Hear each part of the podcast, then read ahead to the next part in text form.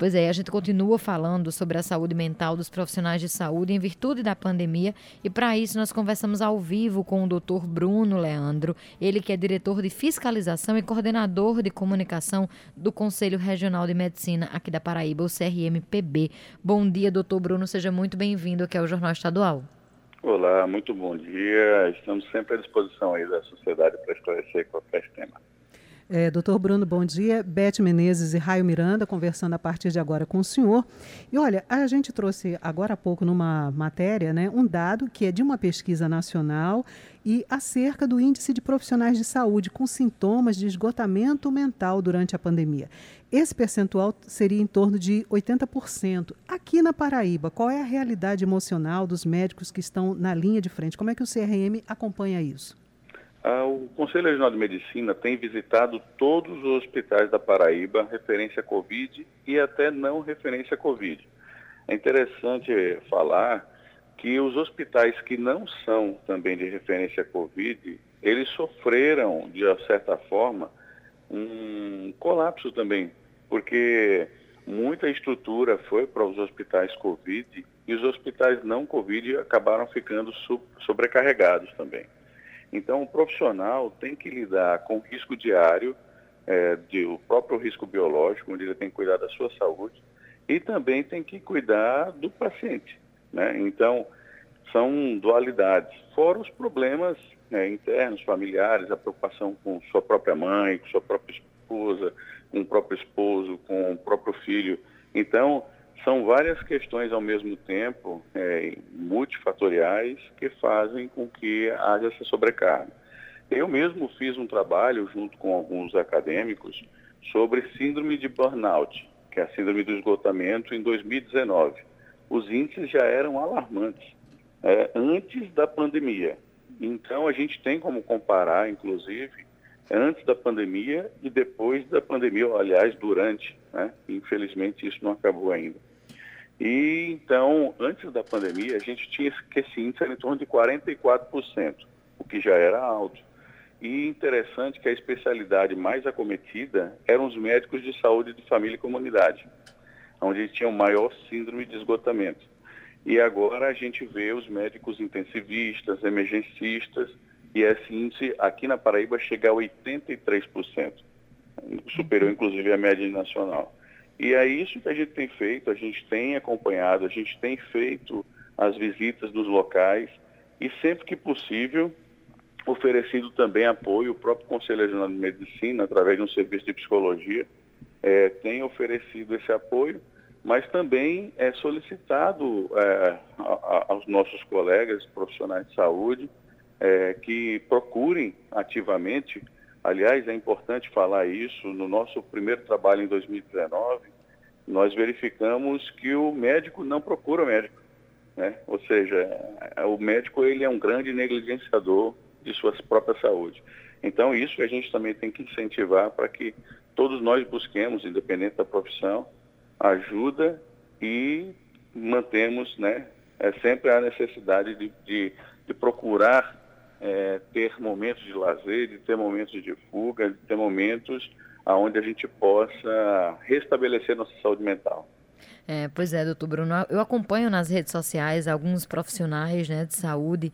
É, um deles, inclusive, recentemente colocou uma foto dizendo que desde o início da pandemia eram as primeiras 48 horas que ele tirava folga, 48 horas seguidas, ia para algum lugar, de fato, descansar, aproveitar desse momento, né?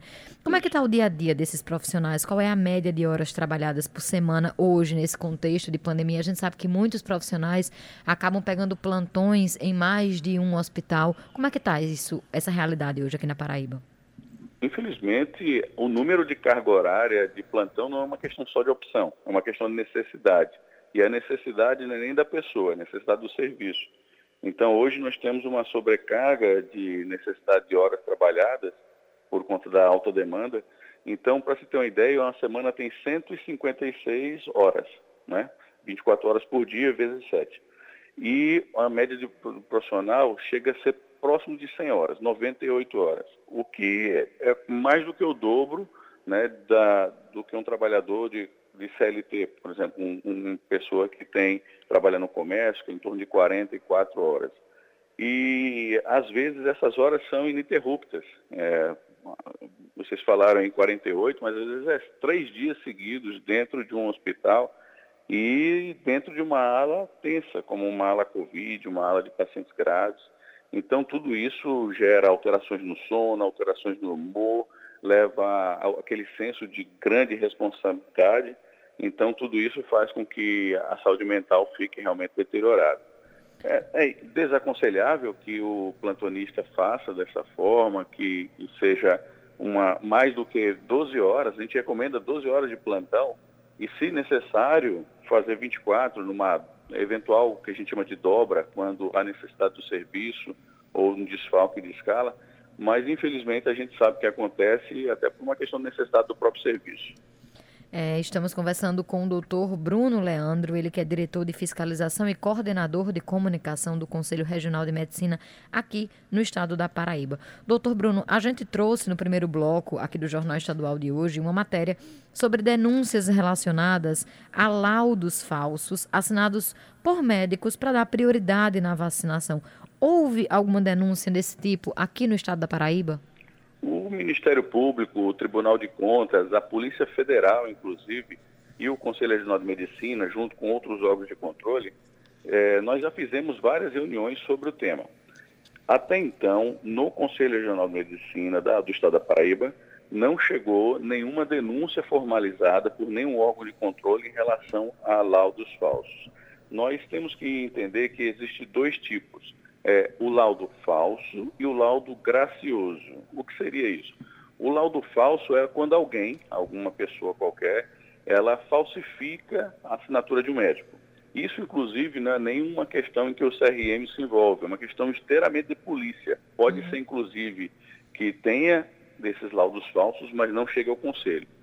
O laudo gracioso é quando um médico ele dá uma, um direito a um paciente que já é dele de uma forma errada. Então ele inventa uma doença, ele exagera uma doença e isso é seria um laudo gracioso. Como se, como se uma pessoa tivesse, por exemplo, pressão alta, mas eu digo que a pressão alta dela é resistente, mesmo sem ser. Isso seria gracioso. Esse sim seria um, um, algo que o CRM investigaria. Então, desta forma, os laudos graciosos não há nenhuma denúncia formalizada até o momento. É, doutor Bruno, aproveitando não é, sua presença aqui no Jornal Estadual, a gente não pode deixar de falar de um assunto bastante polêmico, que é, além da responsabilidade né, de cuidar de pacientes com Covid, com todos os desafios e dificuldades que isso representa para a classe médica, os profissionais ficam no meio também daquelas discussões polêmicas sobre os melhores tratamentos a serem utilizados com esses pacientes. Eu me refiro ao uso da cloroquina, não é, que já é comprovadamente um tratamento ineficaz. Qual é é a posição do CRM com relação a essa discussão? O Conselho Regional de Medicina, inclusive, é, já falou, já falamos, inclusive a própria Tabajara, eu já tive a oportunidade de, falar sobre isso. O Conselho Regional de Medicina, ele é uma autarquia estadual. E o Conselho Federal de Medicina, ele rege, de alguma forma, as resoluções. O Conselho Federal, ele dá autonomia ao médico e ao paciente para decidir a melhor forma de seu tratamento. Particularmente, eu sempre fui contra essas medicações como cloroquina, ivermectina, azitromicina para Covid-19. São medicações ineficazes. Vários estudos mostram que, além de não servirem, elas podem ser prejudiciais. É, mais do que provado, se o Brasil, é, que usa tanto essas medicações de uma forma empírica, se isso funcionasse, nós não teríamos tantas mortes. Então, é lamentável que o próprio Conselho Federal, que é quem faz as resoluções, e é lamentável também que, a, que de certa forma, a gente politize esses temas, né? como se quem defendesse cloroquina necessariamente fosse ideologicamente ligada a um lado e quem não defendesse a outro, enfim. A sociedade, infelizmente, ela está muito medíocre nesse sentido, né? E nós estamos no meio desse fogo cruzado. É importante entender que, é, que o que funciona de verdade são as medidas de prevenção, uso de máscara, lavagem de mãos, o distanciamento, evitando aglomerações e o uso de vacinas. Essas sim são cientificamente provadas e não importa o tipo. Coronavac, AstraZeneca, Pfizer e as demais que virão, elas sim são cientificamente comprovadamente né, é, eficientes contra a Covid-19. Fora isso, infelizmente, quem não usa máscara, quem aglomera, quem, quem não faz as medidas sanitárias vigentes, infelizmente pode precisar de um tubo e o tubo não será a certeza de que essa pessoa viverá. Pois é, doutor Bruno, agora você disse tudo, o senhor disse tudo, é realmente isso. Vamos deixar é, essa parte dessas decisões para quem entende essa politização desse debate tem trazido realmente para um campo medíocre, enquanto a gente poderia muito bem estar assistindo a ciência agir nesse momento, né? profissionais responsáveis de fato. É a esse serviço que o Jornal Estadual se presta a ouvir de fato quem pode falar, os especialistas, né? E trazer sempre a melhor informação para os nossos ouvintes. Muito obrigada, doutor Bruno Leandro, pela sua participação aqui no Jornal Estadual, trazendo informações importantíssimas para os nossos ouvintes.